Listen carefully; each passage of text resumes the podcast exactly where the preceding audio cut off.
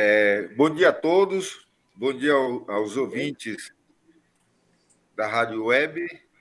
Havendo o quórum regimental, declaramos aberta a sessão 1457.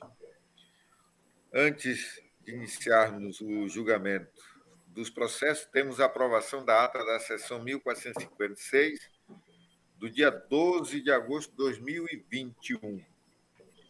Aqueles que aprovam a ata permaneçam como estão. Aprovada. É, passamos para o julgamento de processo. É, com a palavra o conselheiro Antônio Jorge Malheiro, com processo 137.423. Obrigado, Excelência. Trata o presente processo da prestação de contas do Fundo Financeiro do município de Rio Branco, é, referente ao exercício de 2019. Foi enviado tempestivamente pelo, é, pelo senhor Francisco Evandro Rosas da, da Costa, gestor, gestor no período de 1 de janeiro de 2019 a 31 de janeiro e, e, e, da senhora Raquel Araújo Nogueira, gestora no período de 13 de fevereiro de 19 a 31 de dezembro daquele ano. O orçamento do fundo eh, foi aprovado pela Lei Municipal número 60, de dezembro de 2018, e estimou receita e fixou despesa em 4 milhões e meio. Eh, durante o desenrolar da receita prevista, é, a arrecadação direta do fundo foi de apenas R$ 148.800, havendo uma frustração de R$ 4.351, que foi feita através de transferência é, de recursos da prefeitura para dentro do fundo. A despesa é, do, do, valor é, dos pagamentos é, de, de, regime próprio de previdência social foi de 3 milhões 398 mil 447 e se refere aos recursos do poder executivo e legislativo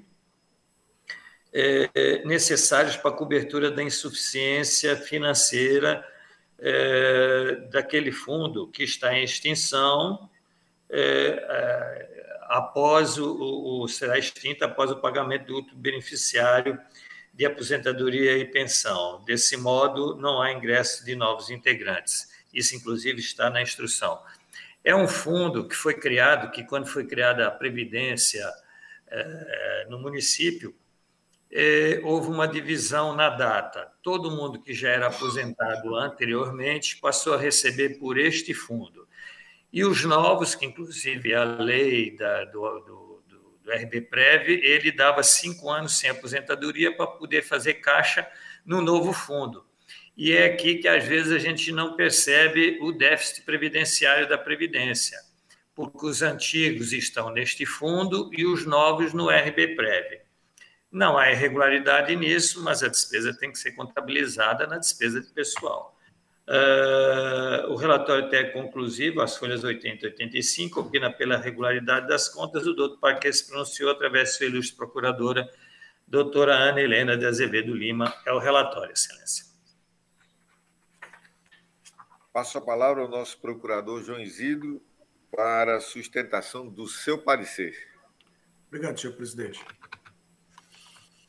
A prestação de contas em referência de responsabilidade do senhor Francisco Evandro Rosas da Costa, gestor no período de 1 de janeiro a 31 de janeiro de 2019, e da senhora Raquel de Araújo Nogueira, gestora no período de 13 de fevereiro a 31 de dezembro de 2019, foi encaminhada tempestivamente a esta Corte de Contas no dia 26 de março de 2020. A análise técnica procedida constatou a conformidade dos balanços e demonstrativos contábeis com a legislação pertinente e com os documentos apresentados, sugerindo a aprovação da matéria. Ante o exposto, este Ministério Público de Contas opina pela aprovação da prestação de contas do Fundo Financeiro eh, de Rio Branco, referente ao exercício de 2019, considerando-a regular, com fulcro no inciso 1 do artigo 51 da Lei Complementar Estadual número 38/93. Este é o parecer da Lavra da Procuradora Ana Helena de Azevedo Lima. Com a palavra, o conselheiro Antônio Jorge Malheiro para a pronúncia do Obrigado, Excelência. Analisada a prestação de contas do Fundo Financeiro de Rio Branco, foi verificada a sua conformidade. No entanto, nos deparamos com transferência de recursos para pagamento de déficit inativos. E é uma transferência regular, mas é uma transferência de dinheiro da prefeitura para pagar esses inativos aqui do fundo e não pelo RBPrev, que são os anteriores à criação do RBPrev. Assim sendo, voto por julgar regulares as contas do Fundo Financeiro do município de Rio Branco, exercício de 2019, de responsabilidade do senhor Francisco Evandro Rosas da Costa e da senhora é, Raquel de Araújo Nogueira, com fundamento no artigo 52 da Lei Complementar Estadual 38, Dois, pela notificação é, da, Prefeitura Municipal para tomar ciência da necessária inclusão do déficit no cômputo da despesa de pessoal. É, três, pela comunicação à DAFO para que incorpore tal despesa nos cálculos é, da de, de, do limite da despesa de pessoal do Executivo Municipal naquele exercício e nos demais. e após as formalidades de estilo, pelo arquivamento dos autos. É como voto, Excelência. Obrigado, conselheiro. Em votação, com a palavra a conselheira. Não, o conselheiro Valmir Ribeiro. Acompanhe o voto do nobre conselheiro relator, senhor presidente. Conselheira Dulce. O relator, excelência. Conselheiro Ribamar, José Ribamar. Acompanho o voto do nobre relator, excelência. Conselheira Maria, Maria de Jesus. Acompanho o relator, excelência. Então, decidiu-se a unanimidade nos termos do voto do conselheiro relator, que permanece com a palavra o processo 138.604. Obrigado. Excelência trata agora o processo, o, o, os autos do processo de, do pedido de revisão apresentado pelo senhor Revelino da Silva Mota, prefeito do município de Santa Rosa, do Purus, em face do Acórdão 10.423 de 2017, deste plenário, que o condenou a devolver aos cofres da municipalidade a importância de R$ 543.776,70, é, decorrentes da despesa de combustível sem a devida comprovação da finalidade pública e a multa de 10% do valor a ser devolvido, além da multa sanção de R$ 14.280 o gestor apresentou o pedido de revisão, onde alega, em síntese, apenas que os gastos gerarão benefícios à sociedade e que cobrou-se imposto sobre essas compras e vendas e o município fez girar a economia, sem, contudo, adentrar na comprovação do seu recebimento e aplicação dentro das necessidades do ente público. A segunda inspetoria apresentou relatório técnico conclusivo, onde sugere o indeferimento do pedido, tendo em vista a ausência na defesa de fundamento que justifica a alteração do acórdão recorrido. O doutor Parque se pronunciou através do seu ilustre procurador-chefe, doutor João Isidro de Melo Neto. É o relatório, excelência. Obrigado, conselheiro. Com a palavra, o nobre procurador João Isidro. Obrigado, senhor presidente. Trata-se de pedido de revisão interposto pelo senhor Revelino, Rivelino da Silva Mota, prefeito do município de Santa Rosa do Purus, à época, em desfavor do acordo número 10.423-2017, plenário, exarado nos autos do processo número 2562-2015-50, em que lhe foram aplicadas as seguintes penalidades. Devolução aos cofres públicos do valor de R$ 543.776,70, acrescido de multa acessória no valor de R$ 54.377,67 e multa sanção no valor de R$ 14.280 é, em razão de gastos com combustível sem a devida comprovação da finalidade pública da despesa. No presente pedido de revisão, o requerente afirma que não possui condições financeiras para cumprir a penalidade que lhe foi imposta, bem como de que os valores gastos com o combustível foram gastos no próprio município, gerando benefício à sociedade e fez girar a economia local. A análise técnica procedida manifestou-se pelo conhecimento do pedido e no mérito pelo seu não provimento, em razão de o requerente não ter apresentado argumentos nem provas que justifiquem a modificação da decisão guerreada. É, o Ministério Público de Contas, verificando que não há nada de novo que implique reforma da decisão questionada, acompanha as, as conclusões da área técnica, opinando pelo conhecimento do pedido de revisão e, no mérito, pelo não provimento da medida, da medida mantendo-se os, os termos da decisão guerreada por seus próprios fundamentos. Este é o parecer, senhor presidente, senhoras e senhores conselheiros.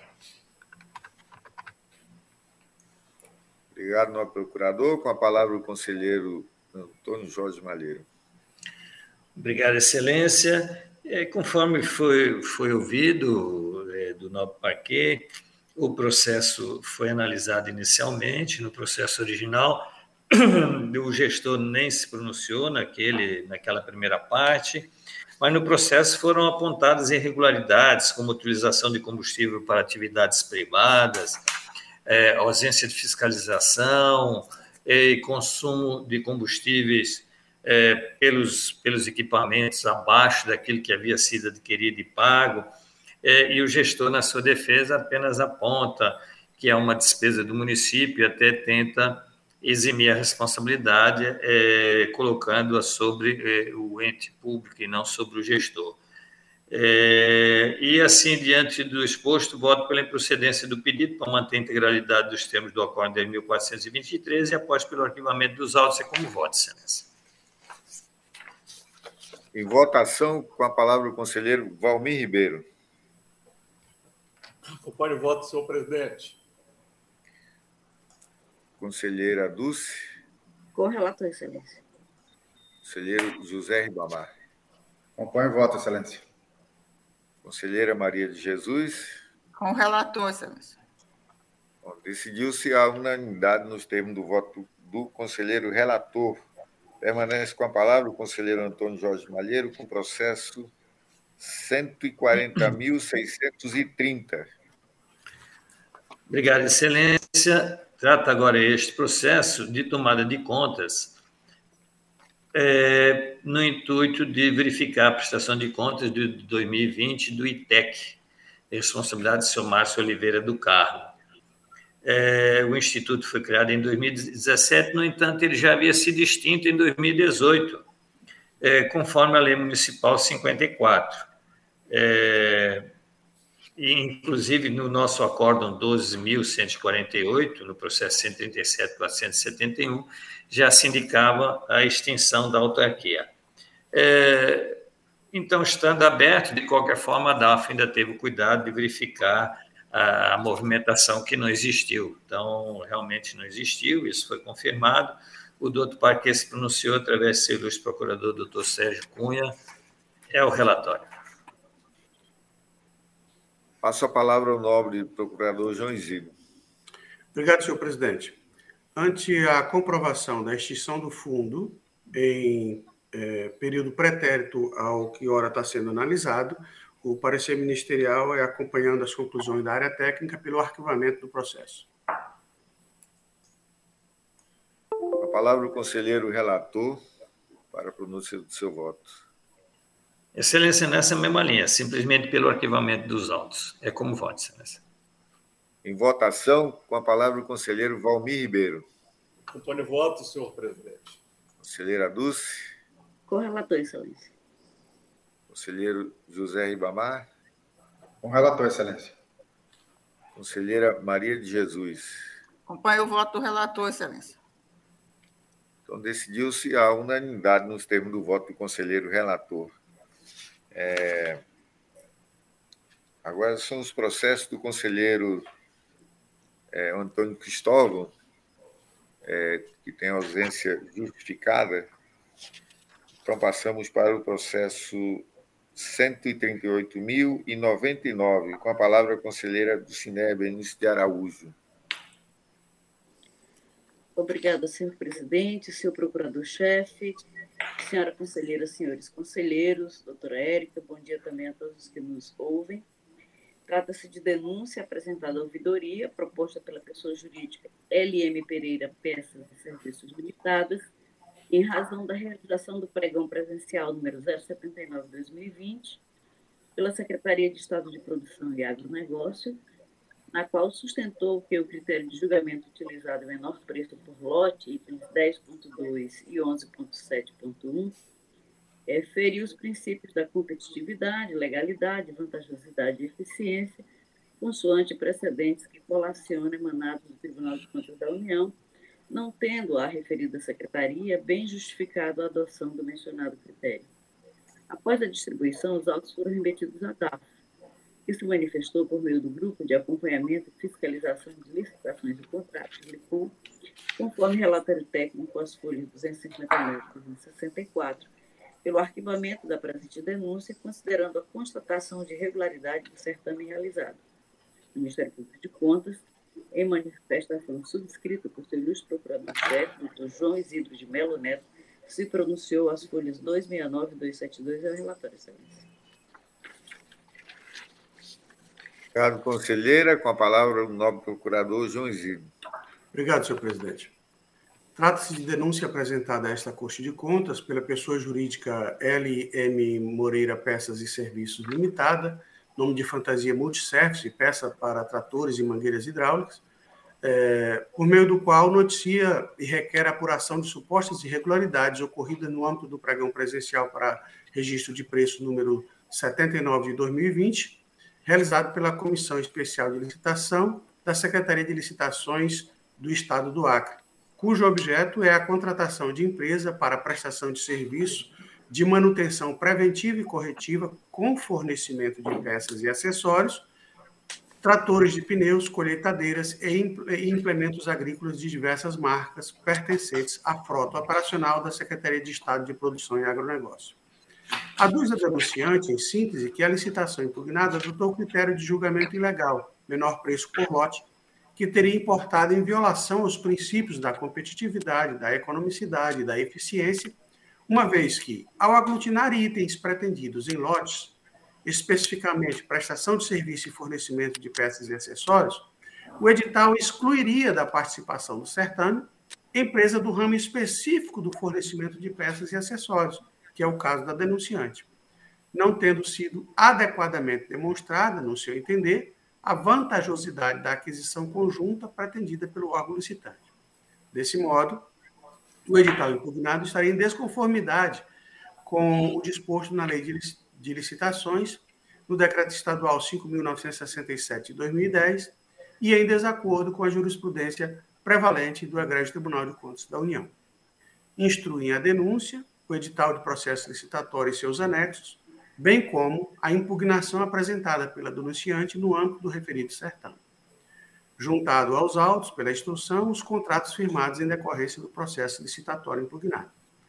Em sede de análise técnica, o Grupo de Acompanhamento e Fiscalização de Licitações e Contratos deste tribunal, LICOM, manifestou-se opinando pelo conhecimento da denúncia, mas no mérito pela, pela suficiência da justificativa apresentada pelo órgão licitante, não vislumbrando qualquer irregularidade.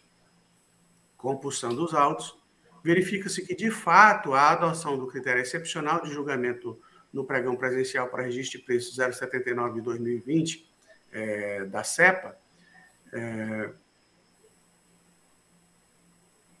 é, para, é, para aquisição de peças de reposição em máquinas e equipamentos utilizados pelo órgão de desenvolvimento de suas atividades.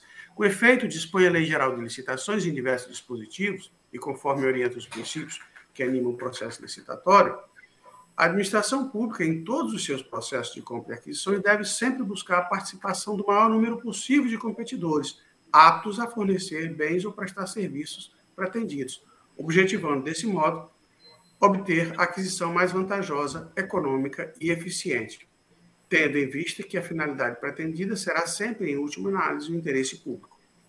Nesse sentido, a jurisprudência do Tribunal de Contas da União, objeto do enunciado número 247 é, de sua uh, súmula. Né? É, também, nesse sentido, o artigo 3 parágrafo 1 do Decreto Estadual 5.967 de 2010, que estabelece que as licitações pelo sistema de registro de preços realizadas no âmbito do Estado do Acre deverão adotar preferencialmente o critério de julgamento do menor preço por item. Não obstante, o interesse público subjacente à contratação pretendida pode, no caso concreto, ser melhor atendido justamente a partir do agrupamento de itens em lotes, quando verificada a vantajosidade econômica advinda do fornecimento conjunto, que possibilite a redução dos preços individualmente considerados, economia de escala, de escala, ou quando o fracionamento possa comprometer o conjunto ou o complexo de bens ou serviços cuja aquisição se pretende. Sendo assim, é possível, ainda que excepcionalmente, a aquisição na forma de lotes, desde que sua vantajosidade para a administração seja justificada nos autos do processo de licitação. No caso sob análise, verifica-se que a Secretaria de Estado de Produção e Agronegócio apresentou justificativa, ainda que sucinta, para a adoção do critério menor preço por lote, que foi anexado ao respectivo edital. Asseverou-se que a aquisição em lotes visava a eficiência e qualidade do objeto licitado, bem como eficácia do controle sobre a execução contratual a ser realizada pela sua seção de mecanização. É, com efeito, apurou a análise técnica que o, cer o certame resultou na contratação de quatro fornecedores. E, apurados os valores das contratações efetivamente firmadas, verificou-se uma redução de 47,84% em relação aos valores estimados inicialmente. Assim, resta demonstrado a vantajosidade econômica para a administração pública. Por essa razão, sugeriu a área técnica a improcedência da denúncia. Ante exposto, e em consonância com o apurado pelo grupo de trabalho do LICOM, desta Corte de Contas, este Ministério Público de Contas acompanha as conclusões da área técnica, opinando pela improcedência da denúncia. Este é o parecer, senhor presidente, senhoras e senhores conselheiros.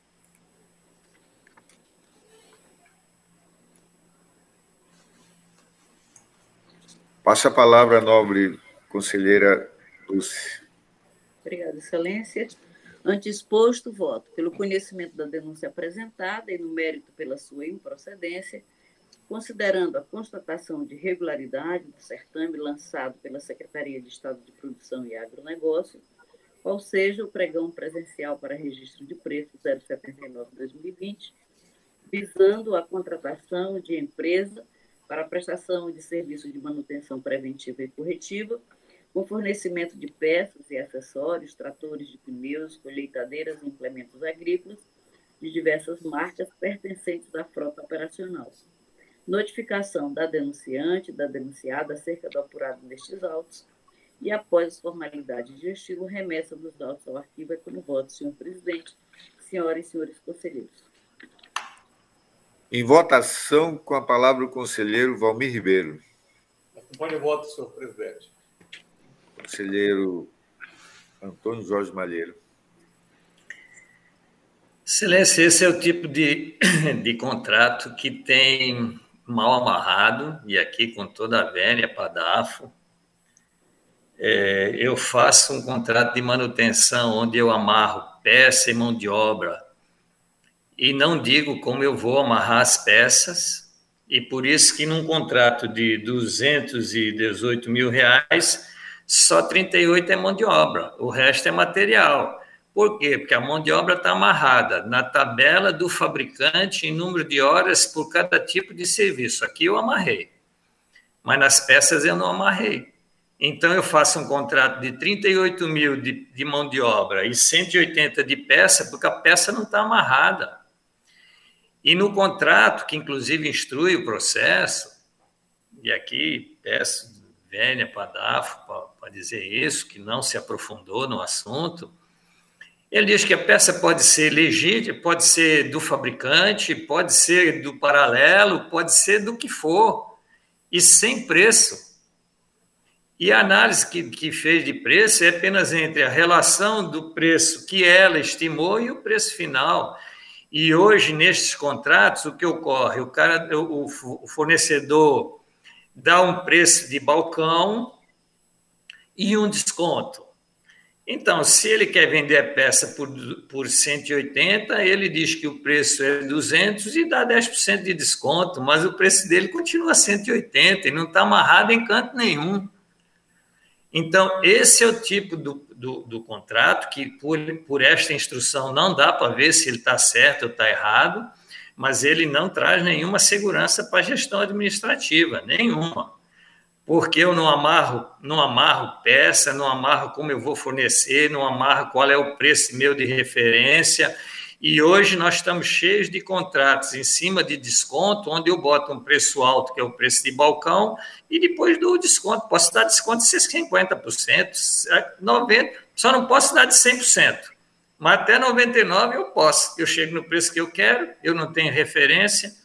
Então a denúncia não quer dizer que está certa, mas a nossa apuração está aquém daquilo que a gente quer enxergar. Então, isso aí é patente. Então, nesse sentido, também, e tanto é que a única justificativa de lote que não cabe é que é para garantir a eficiência e qualidade do objeto licitado, não vi isso, mas e sucintamente eficácia do controle sobre a execução contratual também não vi. Então, não entendi. Então, eu, eu entendo que não posso, não podemos aqui afirmar que há incorreção no contrato, mas nada indica que o contrato está amarrado. Então, nesse sentido, eu voto apenas é, por responder que nada foi apurado, e aqui acompanha a nobre relatora, mas que deverá, que, mas também pela abertura de uma tomada de contas para verificar a regularidade dos preços na aquisição das peças. É como voto, excelência.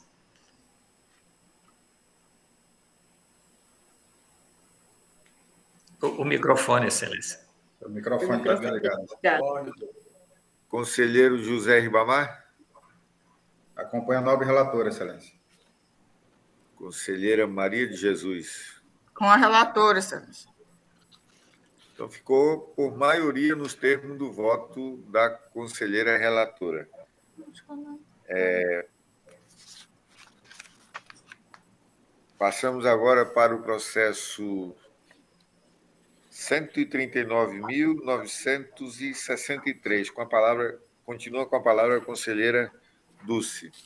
Obrigada, Excelência. Trata-se de representação formulada pelo senhor deputado federal Leonardo Cunha de Brito contra a dispensa de licitação número 010-2021, realizada pela Prefeitura Municipal de Rio Branco, para a contratação de pessoas jurídicas especializadas na prestação de serviços de publicidade, cidade, agência de publicidade e propaganda Ireli, objetivando difundir, abre aspas, material de campanha educativa em proteção aos bens da vida, saúde, educação e do meio ambiente, no valor de 600 mil reais.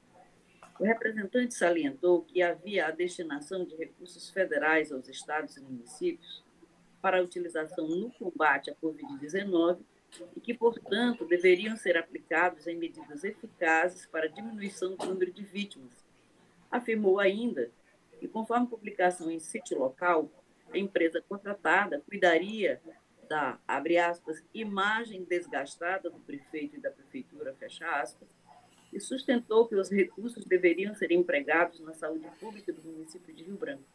Por fim, postulou a suspensão da referida dispensa e que a verba destinada na sobredita contratação fosse feita exclusivamente ao enfrentamento à pandemia que ainda nos assola. Após a distribuição em 29 de março de 2021, os autos vieram a mim conclusos, sendo determinada a remessa à Diretoria de Auditoria Financeira e Orçamentária para instrução que se manifestou por meio do Grupo de Acompanhamento e Fiscalização de Licitações e Contratos de COM, consoante se observa pelo relatório técnico, as folhas 19 e 23, pelo arquivamento da presente representação, considerando a revogação da dispensa hora discutida, bem como pela recomendação à Prefeitura de Rio Branco que observe os requisitos legais para dispensa de licitação prevista no artigo 24, quarto da Lei 8666-93 e abertura de processo autônomo considerando semelhante contratação realizada pela Prefeitura Municipal de Cruzeiro do Sul. O Ministério Público de Contas, em manifestação subscrita por seu ilustre procurador, doutor Sérgio Cunha Mendonça, se pronunciou às folhas 28 e 31, é o relatório, excelência. Obrigado, conselheira Dulce. Com a palavra, o nobre procurador João Isidro. Obrigado, senhor presidente. Conforme o senhor viu, é, Trata-se de denúncia e, posteriormente, a, o próprio órgão denunciado revogou a licitação objeto da denúncia é, efetivada. É, com essas considerações, o parecer ministerial, quanto ao mérito da denúncia, é pelo arquivamento do processo por perda de objeto. No entanto, a instrução noticia que, em consulta ao sistema de licitações e contratos deste tribunal, situação semelhante ocorreu na Prefeitura de Cruzeiro do Sul, sob a justificativa de calamidade pública, com fundamento no artigo 24, inciso 4, da Lei Federal número 8.666, de 93. Naquela municipalidade, a Prefeitura autorizou a contratação emergencial na forma de dispensa de licitação no montante de 630 mil reais da empresa Cidade Agência de Publicidade e Propaganda Ireli. Assim, além da, da, do arquivamento do processo, é, objeto destes autos, o Ministério Público acompanha as conclusões da área técnica pela abertura de processo próprio para apurar é, a contratação feita pela Prefeitura Municipal de Cruzeiro do Sul, caso ainda não tenha sido atuado, autuado nenhum processo nesse sentido. Este é o parecer da Lavra do Procurador Sérgio Cunha Mendonça. Obrigado, novo procurador. Com a palavra a conselheira relatora, conselheira Dulce. Obrigada, excelência. Trata-se de representação formulada pelo senhor deputado federal Leonardo Cunha de Brito contra a dispensa de licitação número 010-2021, realizada pela Prefeitura Municipal de Rio Branco, para a contratação de pessoas jurídicas especializadas na prestação de serviços de publicidade, cidade, agência de publicidade e propaganda Eireli, no valor de 600 mil reais Durante a instrução, verificou-se a publicação no Diário Oficial do Estado do Acre, número 13.019, de 9 de abril de 2021, de termo de revogação subscrita pelo senhor Francisco Silva Lima, secretário municipal de saúde da sobredita dispensa.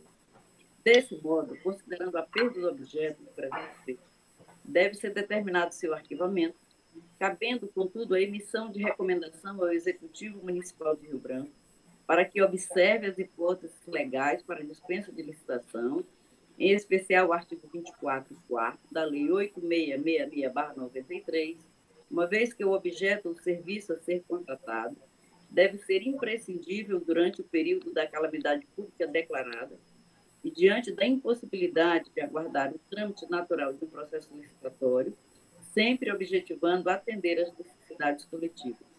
Ante exposto, voto pela extinção do feito, sem resolução de mérito nos termos do artigo 485 do novo Código de Processo Civil, aplicável subsidiariamente, conforme o estabelecido no artigo 172 do Regimento Interno desta Corte de Contas, considerando a revogação da dispensa de licitação número 010-2021. Recomendação ao senhor prefeito municipal de Rio Branco que observe as hipóteses legais para dispensa de licitação, em especial o artigo 24, 4 da Lei nº 8666-93, examinando atentamente se há correspondência entre o objeto da contratação pretendida e a situação calamitosa sob pena de responsabilidade. Notificação do autor e do senhor prefeito municipal de Rio Branco acerca do apurado nestes autos. Abertura de processo autônomo, acaso ainda não tenha sido instaurado, para analisar a dispensa de licitação número 011-2021 de semelhante objeto ao tratado nestes autos, realizada pela Prefeitura Municipal de Rio do Sul, da qual se originou o contrato número 036-2021, celebrado com a pessoa jurídica Cidade Agência de Publicidade e Propaganda Eireli, no montante de 630 mil reais para sua utilização no prazo de 90 dias e, após as formalidades de estilo, remessa dos autos ao arquivo. É como voto, senhor presidente, senhoras e senhores conselheiros. Obrigado, conselheira Dulce. Em votação, com a palavra o conselheiro Valmir Ribeiro. Do voto, senhor presidente. Conselheiro Antônio Jorge Malheiro. Excelência, eu acompanho o voto. Assim, apenas nós estamos decidindo num processo para Rio Branco e Cruzeiro do Sul, mas a finalidade é pertinente, então acompanho o voto da nova relatora. Conselheiro José Ribamar. Acompanho o voto. A nova relatora, senhor presidente. Conselheira Maria de Jesus. Com a relatora, excelência. Então, decidiu-se a unanimidade nos termos do voto da conselheira relatora.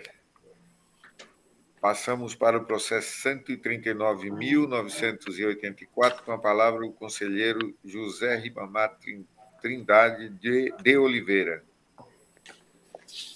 Obrigado, senhor presidente, senhor procurador, senhoras e senhores conselheiros. Trata o presente processo pedido de revisão interposto pela senhora Marilete Vitorino de Siqueira, prefeita de Tarauacá época, contra o acordo número 10.953 de 2018 do plenário deste tribunal, julgado na sessão ordinária do dia 25 de outubro de 2018, que aplicou multa à gestora no valor de R$ 14.280 em face do aumento da despesa com o pessoal quando esta já se encontrava acima do limite máximo permitido para tal ato, em desacordo com o artigo 22, parágrafo único, e artigo 20, inciso 3, a linha B da Lei de Responsabilidade Fiscal. A recorrente alega em síntese que, apesar das dificuldades causadas pela gestão anterior, não mediu esforços para readequar as despesas com o pessoal limite fixado pela Lei de Responsabilidade Fiscal, cumprindo o percentual legal durante todo o exercício de 2020, motivo pelo qual requer a exclusão da multa contida na decisão recorrida. A inspetoria analisou a justificativa e os documentos apresentados, pelo que emitiu o relatório, concluindo pela manutenção da decisão recorrida.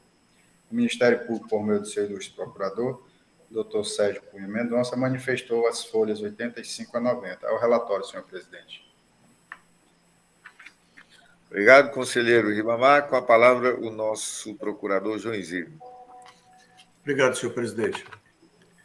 Trata-se de pedido de revisão interposto pela senhora Marilete Vitorino Siqueira, prefeita de Tarauacá, contra a decisão que lhe aplicou multa no valor de R$ 14.780, em virtude do aumento da despesa com o pessoal, quando esta já se encontrava acima do limite máximo permitido em lei. A requerente alega, em síntese, que não mediu esforços para readequar as despesas, diminuindo os gastos durante a sua gestão desde o terceiro quadrimestre de 2019 e mantendo-se desde o primeiro quadrimestre de 2020 até o terceiro quadrimestre de 2020 em conformidade com a lei. Afirma ainda que durante todo o exercício de 2020 o limite de gastos estabelecidos na Lei de Responsabilidade Fiscal foi respeitado. Aduz, por fim, que reduziu o número de cargos eh, de confiança e funções gratificadas, realizou exonerações de servidores aposentados e a criação do programa de demissão voluntária. Juntou a decisão do acórdão número 12.315 de 2021 deste plenário, é, que afastou a multa aplicada, considerando que, a partir do exercício de 2019, houve adequação do percentual da despesa com o pessoal, é, bem como o decidido por esta Corte através do Acordo 11.927 de 2020. A segunda Inspetoria Geral de Controle Externo manifestou-se, é, considerando é, inicialmente que o pedido não atende os requisitos exigidos pelo artigo 70 da Lei Orgânica deste Tribunal, razão pela qual não deve ser conhecido. No entanto, quanto ao mérito, é, informou que a situação de descumprimento da Lei de Responsabilidade Fiscal era a mesma a partir do segundo quadrimestre do exercício de 2017 até o terceiro quadrimestre do exercício de 2018, conforme consta nos relatórios de gestão fiscal, de folhas 51 a 58, e que não foi evidenciado por parte da gestora movimentos para a recondução das despesas totais de pessoal nos termos definidos no artigo 23 da Lei de Responsabilidade Fiscal, a partir do momento da extrapolação do limite, e por esse motivo permaneceu para o executivo a vedação para a realização de qualquer ato que pudesse provocar aumento de despesa com pessoal, é, consoante imposição do artigo 22 da Lei de Responsabilidade Fiscal. Quanto à decisão alegada como parâmetro para afastar a multa, esclarece que, naquele processo, que trata do terceiro quadrimestre de 2017 da Prefeitura Municipal de Manoel Urbano, é, em face do crescimento negativo do PIB em 2016, o período de ajuste a que se refere o artigo 23 da Lei de Responsabilidade Fiscal foi alargado até o primeiro quadrimestre de 2018, conforme dispõe o artigo 66, parágrafo 1 da Lei Complementar Federal 101 de 2000, fato reconhecido por este tribunal no Acordo 11.151 de 2019. No presente caso, foi analisado o terceiro quadrimestre de 2017, o que os tornaria análogos. Porém, a causa exposada no acordo recorrido para a multa aplicada trata do aumento da despesa com o pessoal, quando esta já se encontrava acima do limite máximo permitido em lei. Assim, Mesmo que a lei preveja um período maior para que o gestor municipal faça a devida adequação da despesa total com o pessoal, para os limites estabelecidos na própria LRF, esta não permite que o gestor pratique atos ali vedados, de modo que a despesa aumente ao invés de diminuir.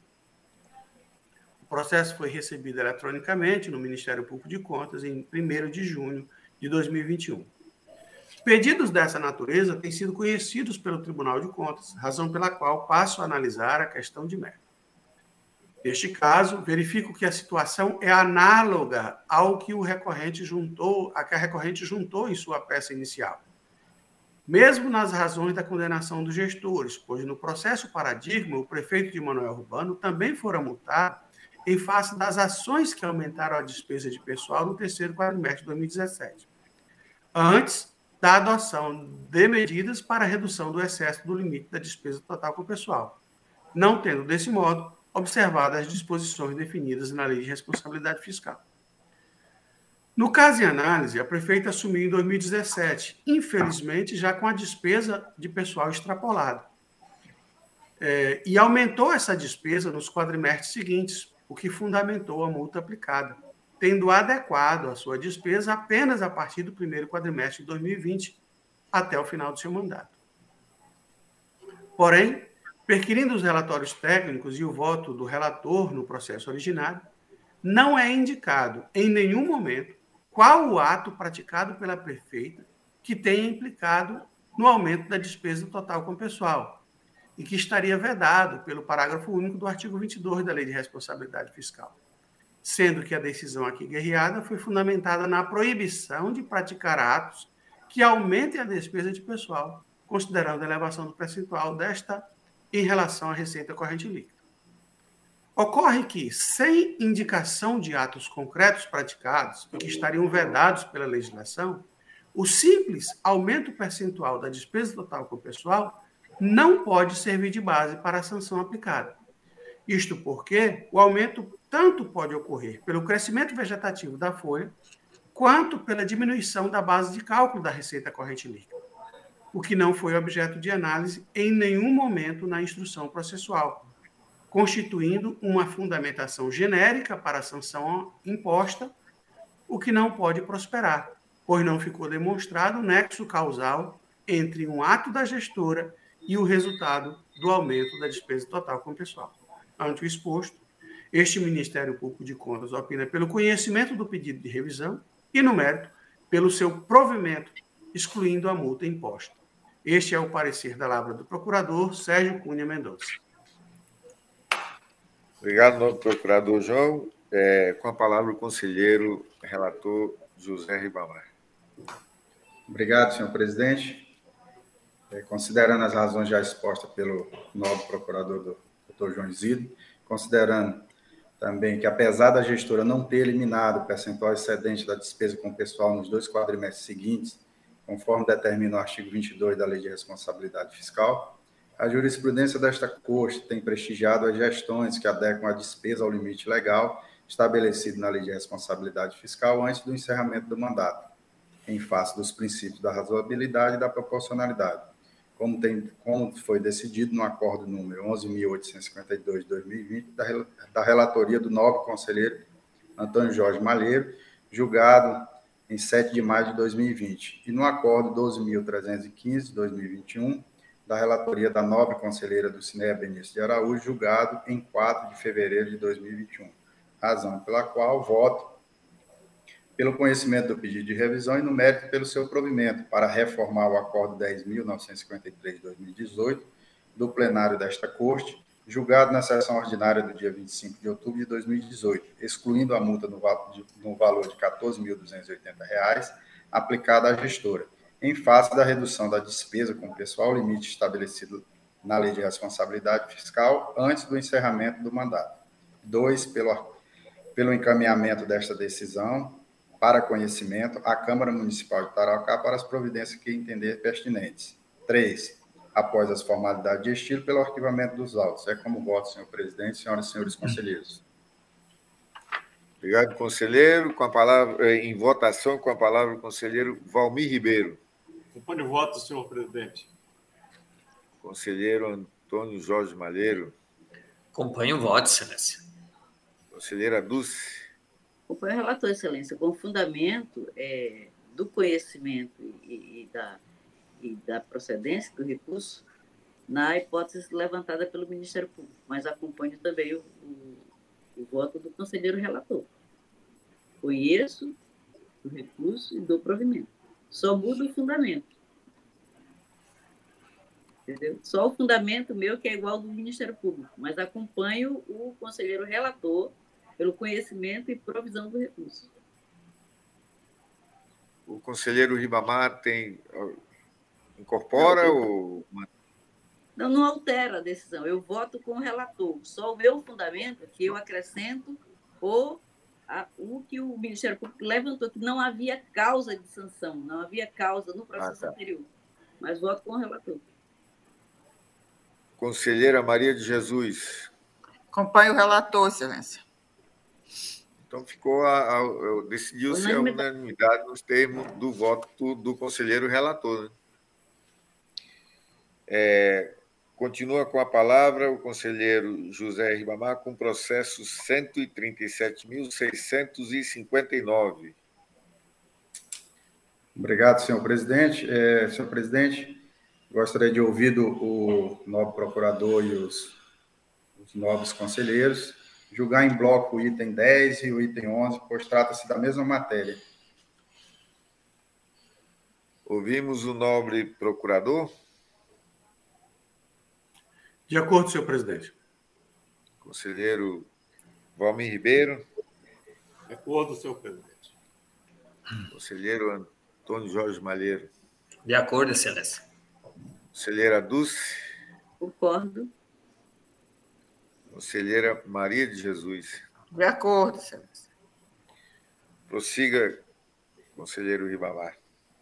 Obrigado, senhor presidente. Tratam os, os autos de inspeções instauradas após o encaminhamento de comunicação interna da DAF para verificação do cumprimento da Lei Federal número 3.979 de 2020, quanto à transparência das despesas realizadas para o enfrentamento do Covid, no âmbito da Prefeitura Municipal de Chapuri e Porto Acre, de responsabilidade dos senhores Francisco Biraci Machado de Vasconcelos e Benedito Cavalcante Damasceno, respectivamente.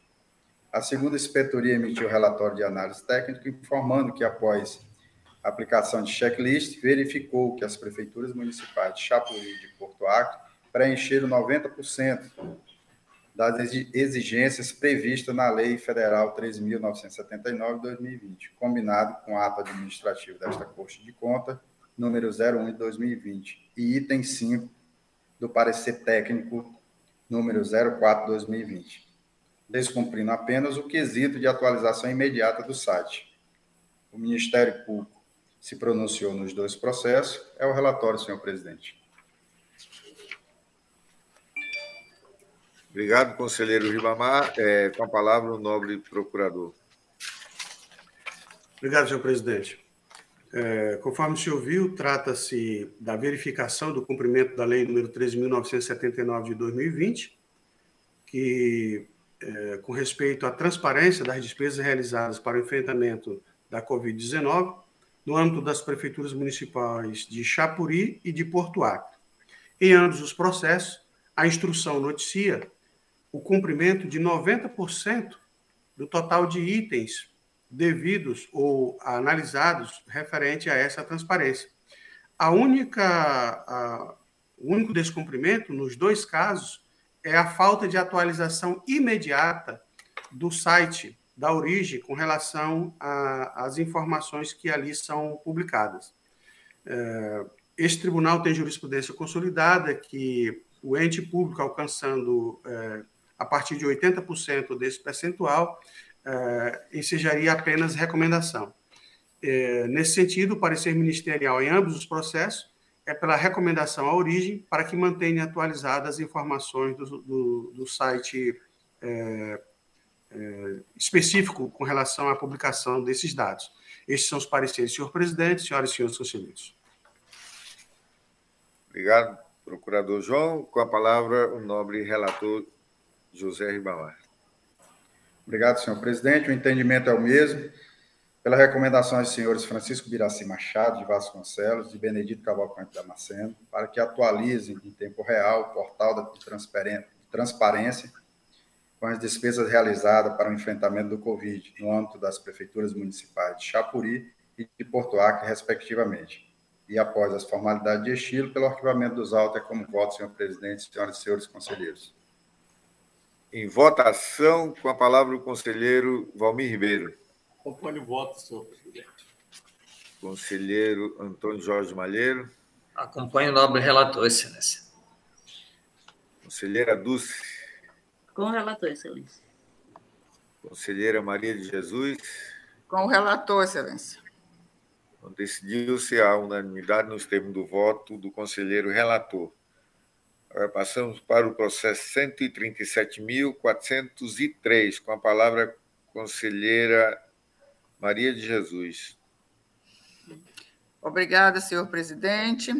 Trato o presente processo da prestação de contas de governo e de gestão da Prefeitura do município de Feijó, exercício de 2019, apresentada de forma tempestiva em 30 de abril de 2020 pelo senhor Kelfi Roberto Cavalcante Lima, prefeito, em atendimento ao que estabelece o artigo 23, parágrafo 1 da Constituição Estadual e o artigo 2 parágrafo 2 inciso 1, alineado da resolução TCAC número 87 de 2013.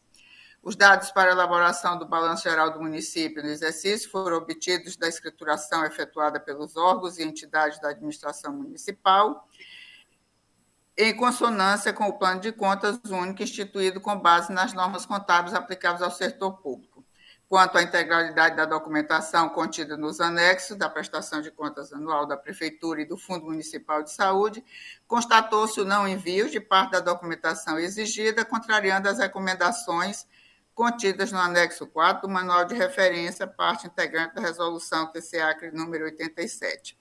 A DAFA, através da segunda inspetoria, efetuou análise produzindo o relatório técnico de folhas 943 a 958, no qual destacou aspectos relevantes e traz algumas irregularidades e falhas que estão destacadas no parecer do, do Ministério Público, por isso não vou lê-las para não ficar repetitivo.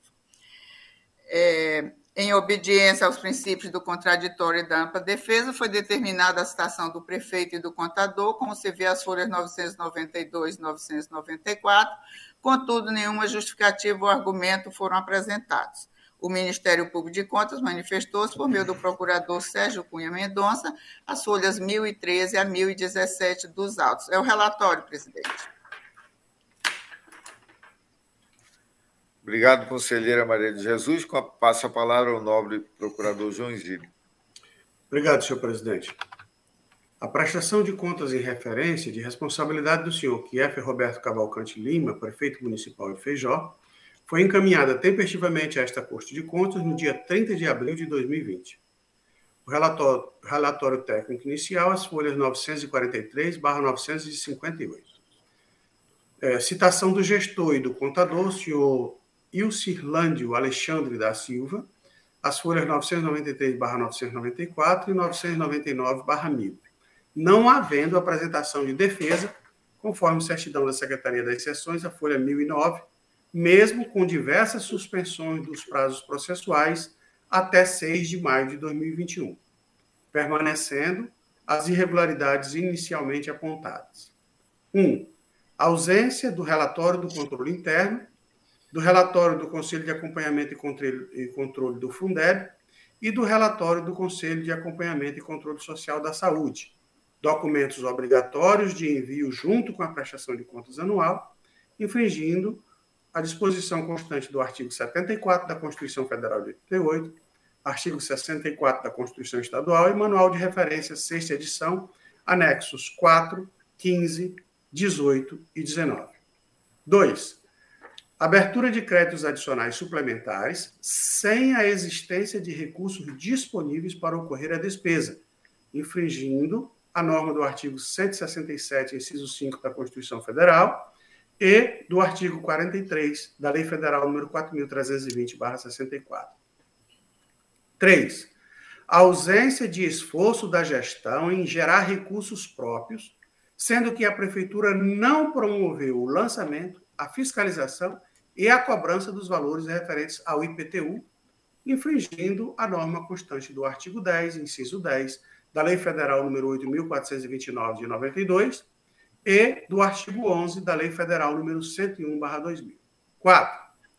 ausência de comprovação do saldo financeiro que se transfere para o exercício seguinte, no valor de R$ 1.875.450,86, infringindo a norma constante do artigo 103 da Lei Federal número 4.320/64.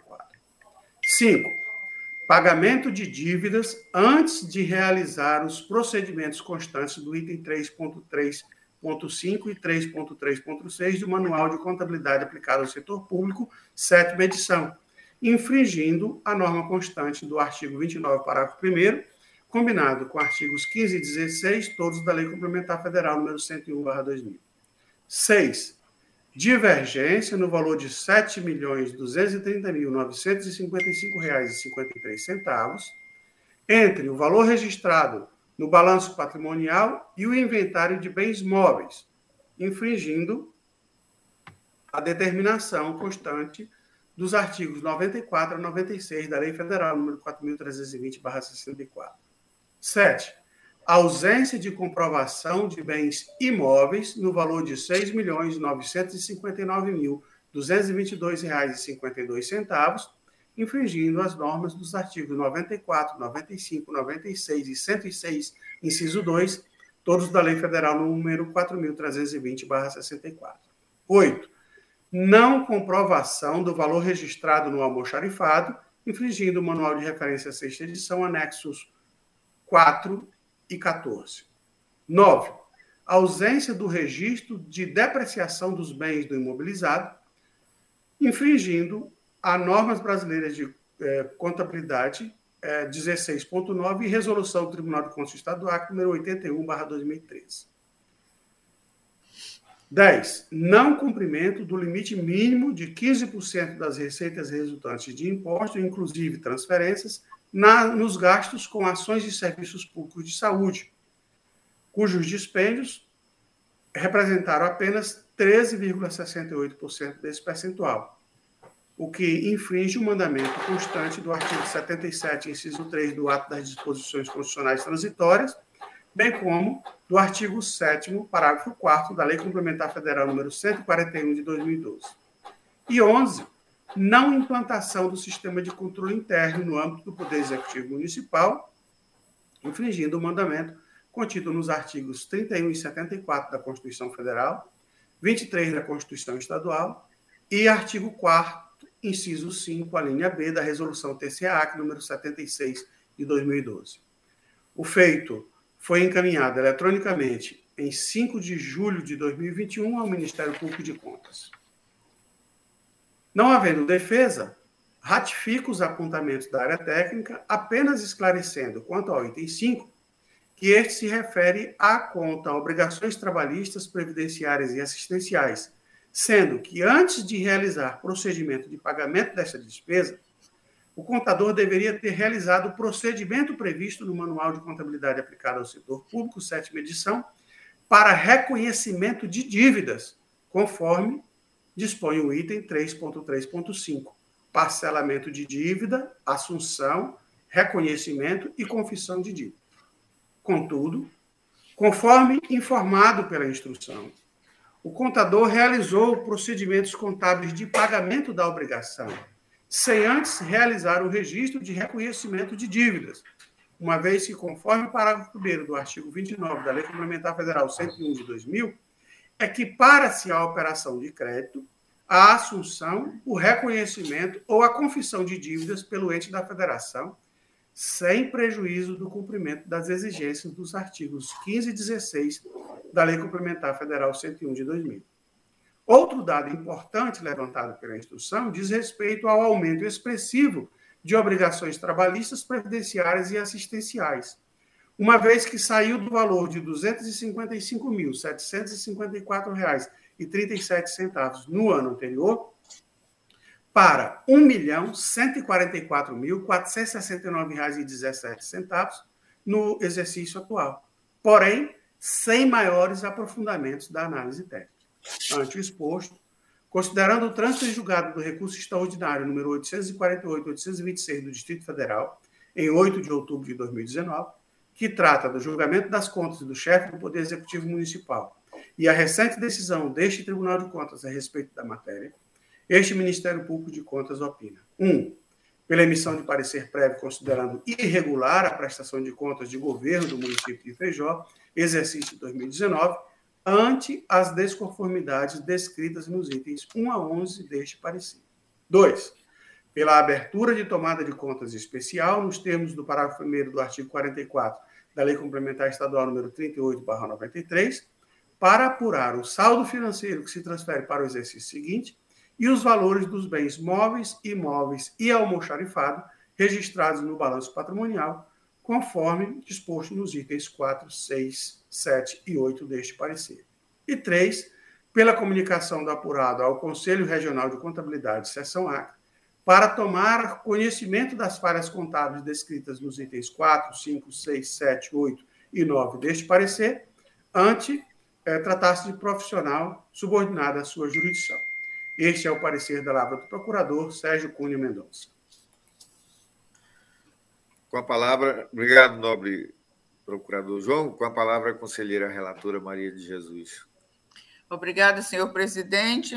Estão citados para se manifestar sobre os questionamentos apontados na análise preliminar o gestor e a contadora, o contador, mesmo após dilação de prazo concedida, não apresentar justificativas e documentos quanto às falhas e irregularidades apontadas.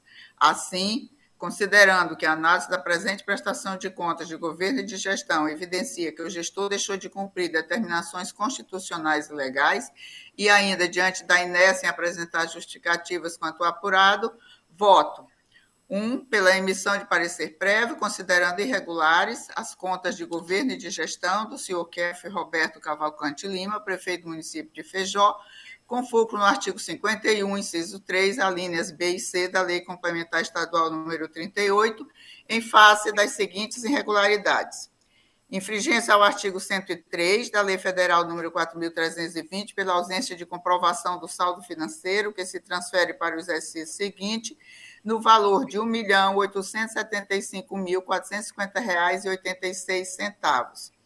Infringência aos artigos 15, 16 e 29, parágrafo 1 da Lei Complementar Federal número 101, pelo pagamento de dívidas referentes a obrigações trabalhistas, previdenciárias e assistenciais, sem antes realizar assunção, reconhecimento e confissão, contrariando as orientações constantes nos itens 3, 3 5 e 336 do Manual de Contabilidade aplicado ao setor, setor público, sétima edição. Infringência aos artigos 94 a 96 da Lei nº 4.320 pela divergência de R$ 7.230.955,53 detectada entre o valor registrado no balanço patrimonial e o inventário de bens móveis, que aponta o valor de R$ 326.278,40. Infringência aos artigos 94, 95, 96 e 106, inciso 2, da Lei nº 4.320, pela ausência de comprovação de bens imóveis no valor de R$ 6.959.222,52, tendo em vista que consta no processo um, apenas uma relação desses bens, porém não apresenta os valores monetários. Infringência aos artigos 101 e 105 da Lei 4.320, Manual de Referências, sexta edição, anexo 4, item 14, pela não comprovação do saldo em almoxarifado. Infringência ao artigo 77, inciso 3, do ato das disposições constitucionais transitórias da Constituição Federal de 88, combinado com o artigo 7 da Lei Complementar número 141, pela não aplicação do percentual mínimo em ações e serviços públicos de saúde. O montante apurado foi da ordem de R$ 4.374.297,40, equivalente a 13,68% das receitas de impostos e transferências, que totalizaram R$ 31.964.234,88. 2. Pelo encaminhamento de cópia dos autos à Câmara Municipal de Feijó para o seu julgamento, consoante prevê o artigo 23, parágrafos 1 e 2 da Constituição Estadual. 3. Pela abertura de processo de tomada de contas especial, considerando o vale da reprodução da documentação acostada nestes autos para o novo processo, a fim de apurar possíveis danos quanto ao apontado nos itens 1.1, 1.2, 1.3, 1.4 e 1.5 constantes deste voto.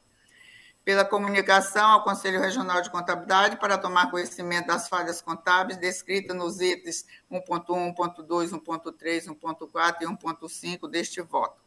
Pela comunicação ao Conselho Municipal de Saúde de Feijó para tomar conhecimento do não cumprimento do percentual mínimo aplicado nas ações e serviços de saúde pela notificação do senhor QF Roberto Cavalcante Lima, prefeito municipal de Feijó, e seus procuradores, bem como o senhor e o Cirlândio Alexandre da Silva, contador, para tomar conhecimento da decisão proferida. E pelo arquivamento do processo após as formalidades de estilo. É o voto, senhor presidente, senhoras e senhores conselheiros. Em votação, com a palavra, o conselheiro Valmir Ribeiro. Depois o voto da nobre conselheira relatora, senhor presidente.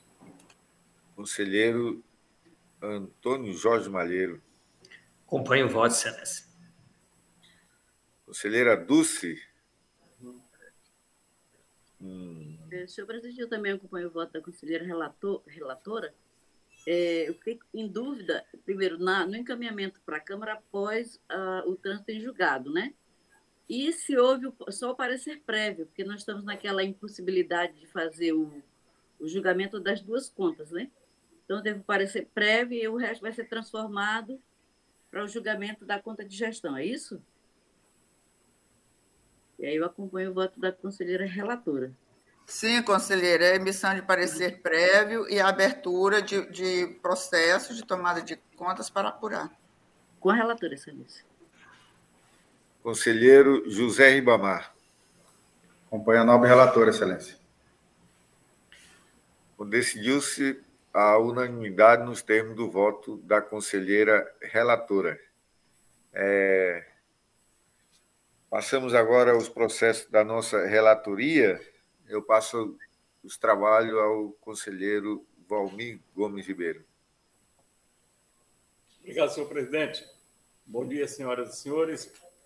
Agradeço pela presidência e dando prosseguimento à sessão e dando continuidade à pauta, passamos ao processo 139 936 que tem como relator o nobre conselheiro Ronald Polanco. A quem conceda a palavra. Obrigado, conselheiro Valmir, nobres conselheiras, conselheiros, amiga Érica, que aqui estamos sempre dialogando. É... O primeiro processo aqui, 139.936, é o retiro de pauta que já houve o julgamento dele, já está julgado. Passo para o processo. Passamos seguinte. ao processo 131.891. Continua como relator o nobre conselheiro Ronald Polanco. Obrigado, conselheiro. Trata-se da prestação de contas da Prefeitura Municipal de Porto Walter, referente ao exercício orçamentário e financeiro de 2018. A responsabilidade é o senhor José Stefani Barbari Filho, prefeito do município à época. A área técnica, em, sede de relatório técnico preliminar, as folhas 341 a 399, constatou diversas inconsistências e opinou pela reprovação das contas e abertura de tomada de contas.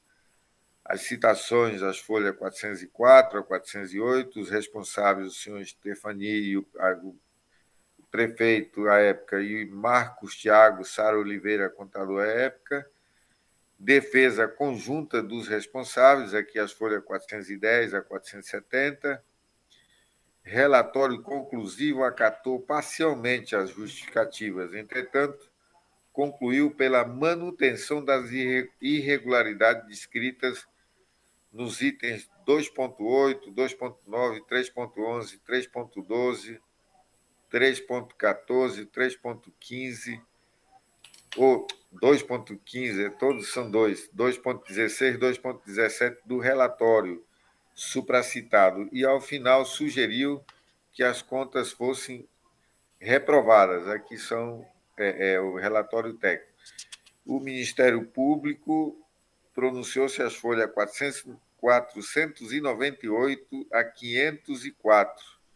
É o relatório, senhor presidente. Muito obrigado. Com a palavra o Ministério Público para o seu pronunciamento. Obrigado, senhor presidente. A prestação de contas em referência de responsabilidade do senhor José Stefano Barbari Filho, prefeito municipal de Porto Walter, foi encaminhada tempestivamente a esta Corte de Contas no dia 29 de março de 2019. O relatório técnico inicial consta as folhas 343/363. É, citados o prefeito e o contador, senhor Marcos Tiago Sara Oliveira, é, estes apresentaram defesa conjunta as folhas 410 a 422. Relatório de análise da defesa, as folhas 476/493, permanecendo as seguintes irregularidades: 1. Um, valores negativos apresentados na conciliação bancária, e não encaminhamento dos extratos bancários das contas do Banco do Brasil, número 41402.6, 42713.6, 42286X, 45116.9, 631, 23347.1, 25756.7, 25759.1, 27381.3, 29379.2 e 14313.8. E da Caixa Econômica Federal, números 23, dígito 4, 560, dígito 0, 579, dígito 1, 62, 4, 62 40, 43, dígito 1, 236, dígito 9, 6, 000, 13, 647, 071, 647, 102, infringindo a norma constante do artigo 83, 85 e 103 da Lei Federal número 4.320/64, bem como os termos da Resolução TCAC número 87 de 2013. 2. Divergência entre os ingressos e dispêndios no balanço financeiro, infringindo as normas dos artigos 85 e 103 da Lei Federal número 4.320/64. 3. Divergência na atualização do inventário dos bens móveis e imóveis quanto aos valores apresentados no balanço patrimonial, infringindo as normas dos artigos 94, 95 e 96 todos da Lei Federal número 4.320/64. 4. Ausência de contabilização da depreciação acumulada do ativo imobilizado no período, infringindo as normas brasileiras de contabilidade, é, item 16.9, bem como a resolução TCA número 81 de 2013. 5. Não cumprimento do gasto mínimo de 25% da manutenção e desenvolvimento do ensino, que registrou despesas do percentual de menos 3,32% dessa base de cálculo, infringindo o mandamento contido no artigo 212 da Constituição Federal. 6. Não cumprimento do limite máximo de 60% da receita líquida com as despesas do pessoal do município, que, que registrou despesas do percentual equivalente a 64,86% dessa base de cálculo, bem como do limite máximo de 54% da receita corrente líquida com as despesas de pessoal do Poder Executivo, que registrou gastos no valor equivalente a 62,32% dessa base de cálculo, ambos infringindo o artigo 169 da Constituição Federal, combinado com o artigo 23 é, B e 19.3 da Lei Complementar Federal número 101/2000. 8. Ausência da ficha financeira de quatro secretários municipais, senhora Marinete Ferreira Cunha, senhora Maria Ruth Bernardino da Silva, senhor Emerson Rodrigues Simeão de Souza e senhor Antônio Raimundo Araújo. E da vice-prefeita, senhora Nagilda Francisco de Souza. E nove, não implantação do sistema de controle interno no âmbito do Poder Executivo, infringindo a norma dos artigos 31 e 74 da Constituição Federal, 23 da Constituição Estadual e artigo 4 inciso 5, a linha B, da Resolução TSA número 76 de 2012. O feito foi recebido eletronicamente no Ministério Público de Contas no dia 22 de junho de 2021. Quanto ao item 1, apesar da falta de extratos bancários, a instrução considerou que, após os ajustes com as contas duplicadas e as correções realizadas na conciliação bancária, o gestor comprovou o valor de R$ 3.168.212,88, restando a comprovar, quanto ao saldo que se transfere para o exercício seguinte, apenas o valor de R$ 3,07, que, por ser valor irrisório, não pediu a devolução.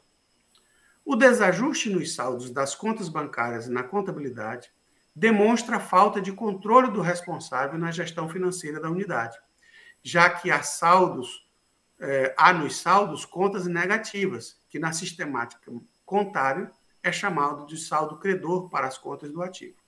Esta situação indica pouca confiabilidade nas informações contábeis.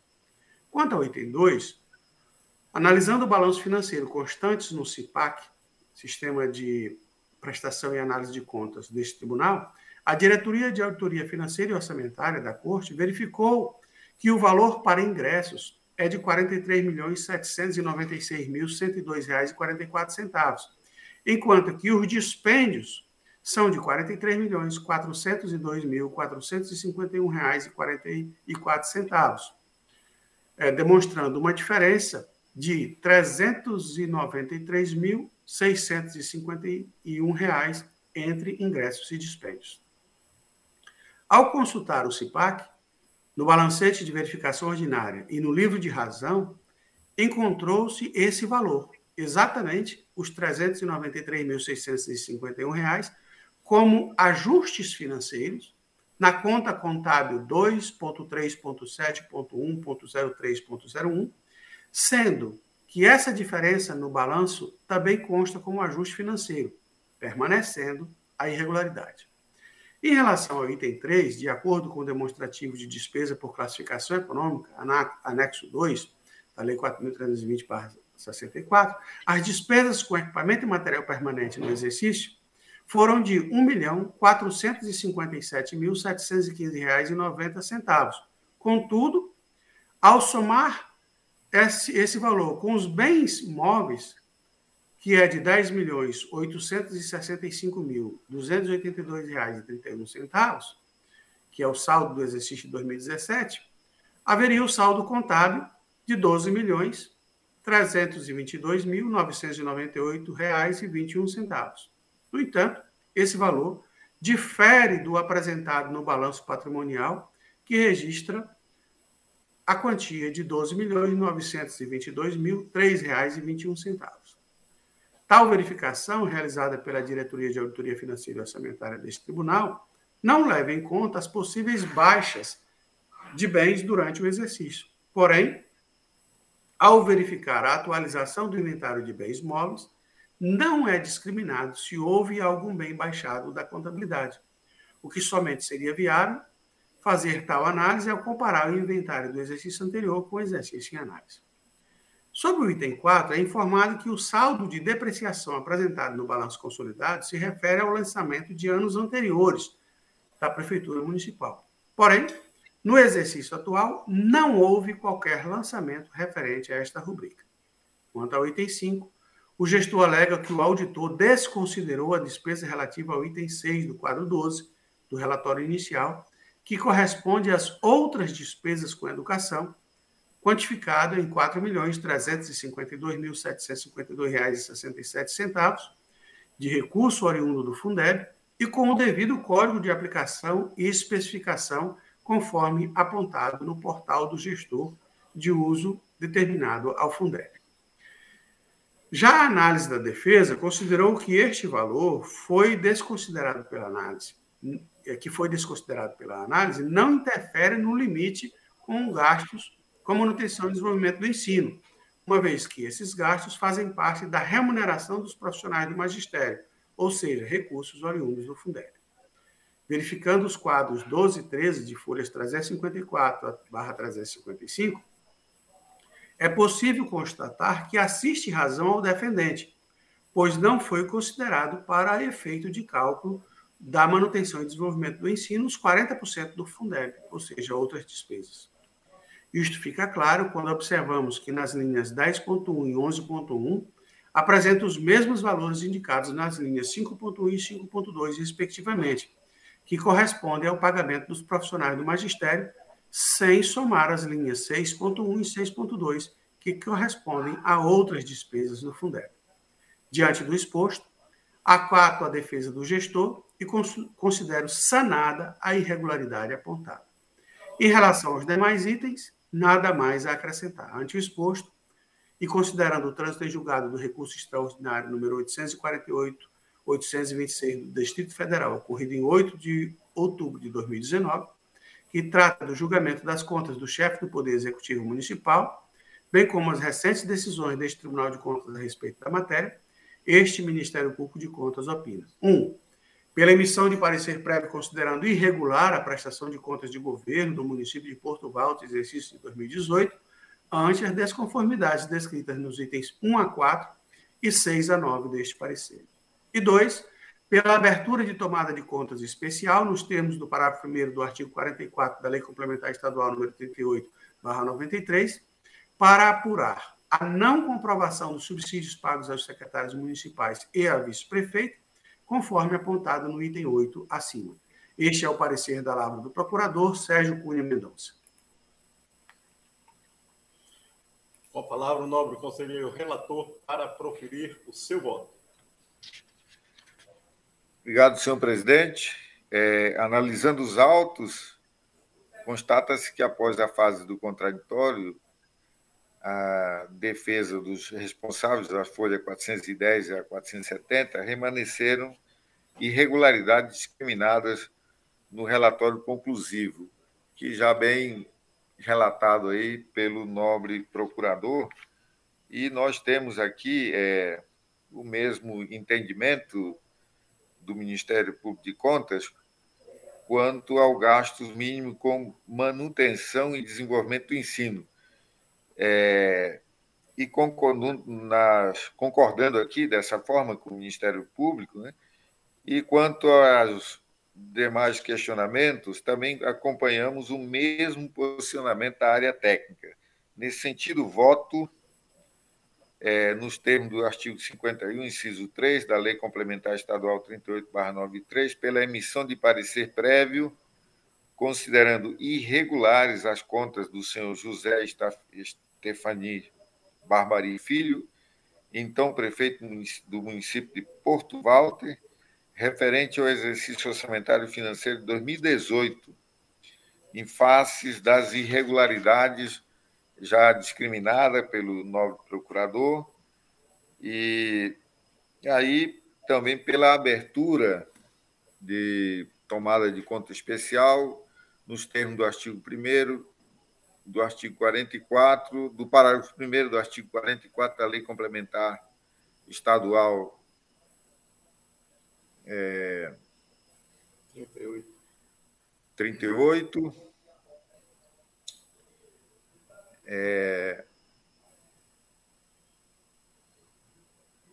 barra 93 para apurar, primeiro, a, secre, é, a não comprovação dos subsídios pagos aos secretários municipais, já relacionados pelo novo procurador, e, é, segundo, apurar a responsabilidade também do contador Marcos Tiago Sarax Oliveira e do então prefeito, das, referente aqui às falhas contábeis apuradas e, e apurar também as responsa a responsabilidade do então prefeito das demais falhas apontadas no, no relatório.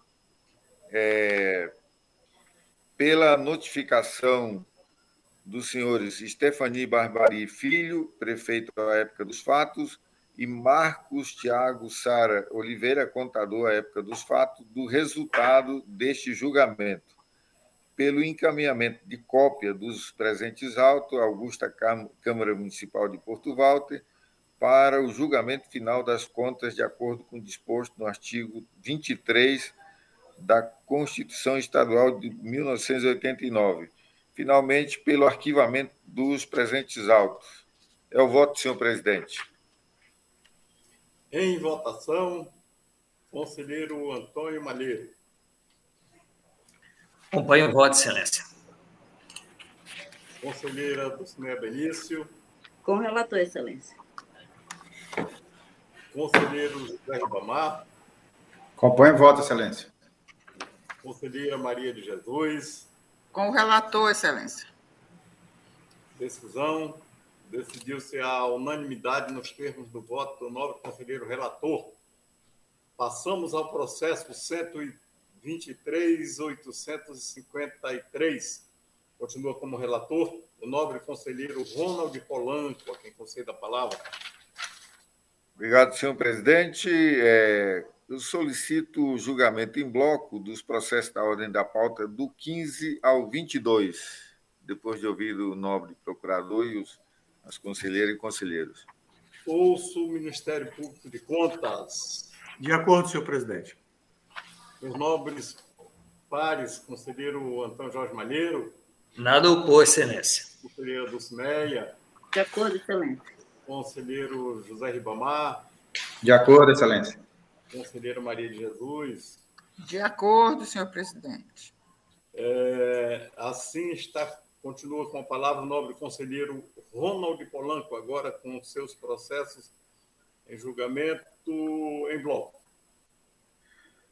Senhor presidente, todos são processos referentes a aposentadorias e reserva remunerada. Com certeza o nosso procurador vai fazer a a, o relato das pessoas que estão indo para a aposentadoria civil, há relatório técnicos nos respectivos autos e em todos os processos o Ministério Público opinou nos autos. É o relatório, senhor presidente. Muito obrigado, senhor. É, senhor relator, gostaria de saber, tá, tá, estamos julgando então todos os processos em pauta de Vossa Excelência, não é isso? todos de aposentadoria que Pois é, então, só porque eu, eu, eu, me perdi um pouquinho aqui, é até Entre... o 22 da pauta, é? É isso? É, até o 22 da pauta, do 15 isso, ao obrigado. 22. Processo. É, com a palavra o Ministério Público para o seu pronunciamento.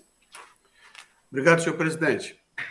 Trata-se, é, tratam os autos das aposentadorias de Maria das Graças Silva Duarte, no cargo de apoio administrativo nível 1, classe 1, referência 8, da Secretaria de Estado de Educação, do senhor João Soares do Nascimento, no cargo de apoio administrativo nível 1, classe 1, referência 8, também da Secretaria de Estado de Educação, da servidora Maria do Socorro Lopes Cardoso da Mota, no cargo de professor nível superior 30 horas, classe 2, referência J, Secretaria de Estado de Educação, da servidora Maria Consuela da Silva, no cargo de apoio administrativo, nível 1, 25 horas, classe 2, referência 8, Secretaria de Estado de Educação, da servidora Raimunda Teixeira de Lima, professor P2, 30 horas, classe 2, referência J, Secretaria de Estado de Educação,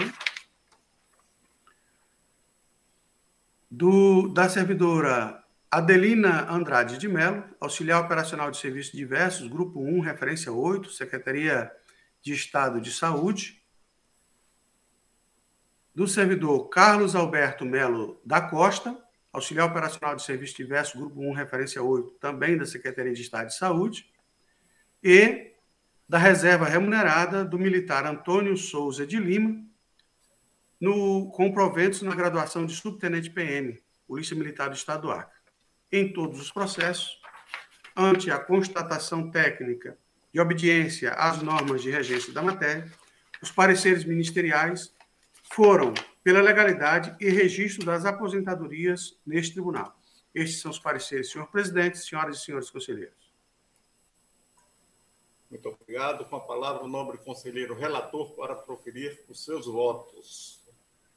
Senhor presidente, é, o voto tem o mesmo entendimento do parecer ministerial é, pela legalidade e registro das aposentadorias, conforme as respectivas instruções técnicas. É, encaminhar cópias dos feitos para as providências cabíveis ao Acre Previdência, notificar as partes interessadas dos resultados do julgamento e, finalmente, pelo arquivamento dos autos. É o voto, senhor presidente. São os votos. É... Em votação, conselheiro Antônio Malheiro. Acompanho o voto, excelência. Conselheira do Cine Benício. Com o relator, excelência. Conselheiro José Ribamar. Acompanho os votos, excelência. Conselheira Maria de Jesus. Com o relator, excelência. Decisão. Decidiu-se a unanimidade nos termos do voto do nobre conselheiro relator, ausente, justificadamente, conselheiro Antônio Cristóvão Corrêa de Messias e a conselheira Nalu Maria. É, e encerrado os processos em pauta do nobre conselheiro relator, passamos à presidência dos trabalhos ao excelentíssimo senhor conselheiro presidente para dar prosseguimento aos nossos trabalhos. Com a palavra do nobre conselheiro Ronald Polanco, presidente. Muito obrigado.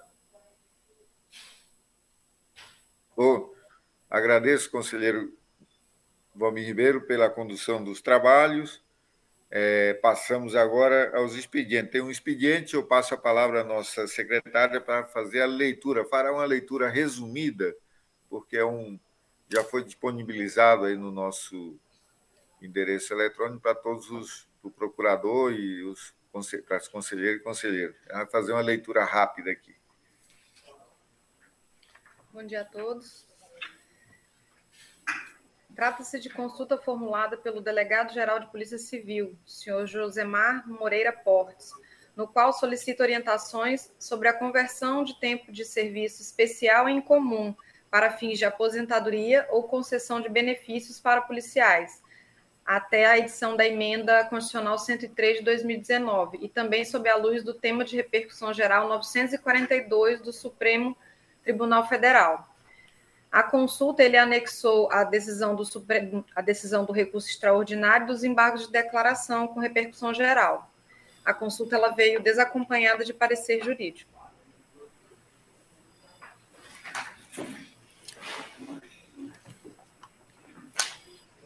É, ouvimos o nobre procurador João Isidro. Obrigado, senhor presidente. É, conforme se ouviu, a consulta trata de interpretação de normativo legal, tanto federal quanto estadual, e a jurisprudência do Supremo Tribunal Federal a respeito da matéria. A consulta foi bem formulada, o assunto está é, juridicamente muito bem demonstrado, é, é relevante para a jurisdição, no entanto, trata-se de caso concreto, é, o que seria um óbice ao recebimento da, da consulta por este tribunal. É, além disso, não foi acostado o parecer jurídico do órgão de assistência técnica ou jurídica da autoridade consulente, conforme foi noticiado na leitura do expediente, o que também seria um outro óbice ao recebimento da consulta. E, por fim, é, está assinada pelo delegado-geral de Polícia Civil, ao invés do secretário de Justiça e Segurança Pública, que seria a autoridade legitimada, consoante artigo 142, parágrafo 1, inciso 2 da, é, do regimento interno deste tribunal. É, dentre as autoridades legitimadas estão secretário de Estado ou autoridade de hierárquico equivalente. Esclareço que a Polícia Civil do Estado do Acre já teve o status de, de secretário, mas o perdeu com, a partir de 2019, com a edição da Lei Complementar número 359 de 2019. É, a não ser que esta Corte considere que a autoridade ainda mantém um nível hierárquico equivalente. Na verdade, havendo essa coordenação das polícias, né, mas cada uma com a sua independência, poderia se, se é, avaliar como uma espécie de subsecretaria essas, essas entidades, é, é, Polícia Civil, Polícia Militar, Corpo de Bombeiro, é, todas integradas na, Secretaria de Justiça e Segurança Pública. Né? É, com essas considerações, deixo a critério do plenário a, o acatamento ou não do expediente ou a sua devolução à origem para que seja formulado por autoridade, por outra autoridade elencada no, no regimento interno. É o parecer, senhor presidente. Obrigado, procurador. João Isidro, com a palavra o conselheiro Valmir Gomes Ribeiro. Senhor presidente, as minhas considerações é para receber como consulta, é, para responder em tese. Pois não, conselheiro. Conselheiro Antônio Jorge Malheiro. Excelência, na mesma linha, que possamos responder em tese, mas que na nossa resposta nós a encaminhemos também ao secretário de, de Segurança. Pois não, conselheiro, feito esse encaminhamento. Conselheira Dulce. Pelo recebimento e resposta, senhor é, presidente, em tese. Conselheiro José Ribamar. O entendimento é o mesmo, Excelência. Conselheira Maria de Jesus.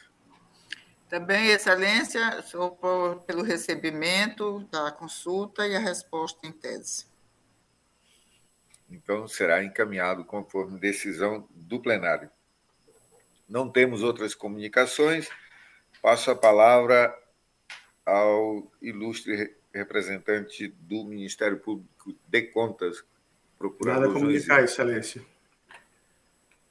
é, conselheiro Valmir Ribeiro. Senhor presidente, só agradecer a, a, a Deus por estarmos presentes todos juntos com saúde, graças a Deus, e parabenizar Vossa Excelência pelo belíssimo trabalho e nada mais a comunicar, senhor presidente. Conselheiro Antônio Jorge Malheiro. Excelência, da mesma forma, cumprimentar todos que nos acompanharam, agradecer a ajuda que tivemos de todos, nada mais a comunicar. Conselheira Dulce. Obrigada, presidente. Cumprimentá-lo pela condução dos trabalhos. Agradecer a todos que nos ajudam e que nos permitem fazer a nossa prestação de serviço à sociedade, aos nossos assessores, cumprimentar os que nos ouvem e desejar plena recuperação a todos os que estão enfermos, né, de maneira especial a Covid, e também é, incentivar os que ainda não se vacinaram que façam, né, tomem a vacina, porque essa é a melhor maneira de nós ficarmos livres dessa pandemia. Bom dia a todos, senhor presidente.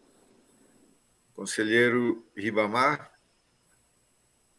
Obrigado, senhor presidente. Só agradecer a Deus mais uma vez por participar desta sessão e parabenizar Vossa Excelência e sua equipe pela condição de trabalho, nada mais a comunicar. Conselheira Maria de Jesus. Nada a comunicar, Excelência.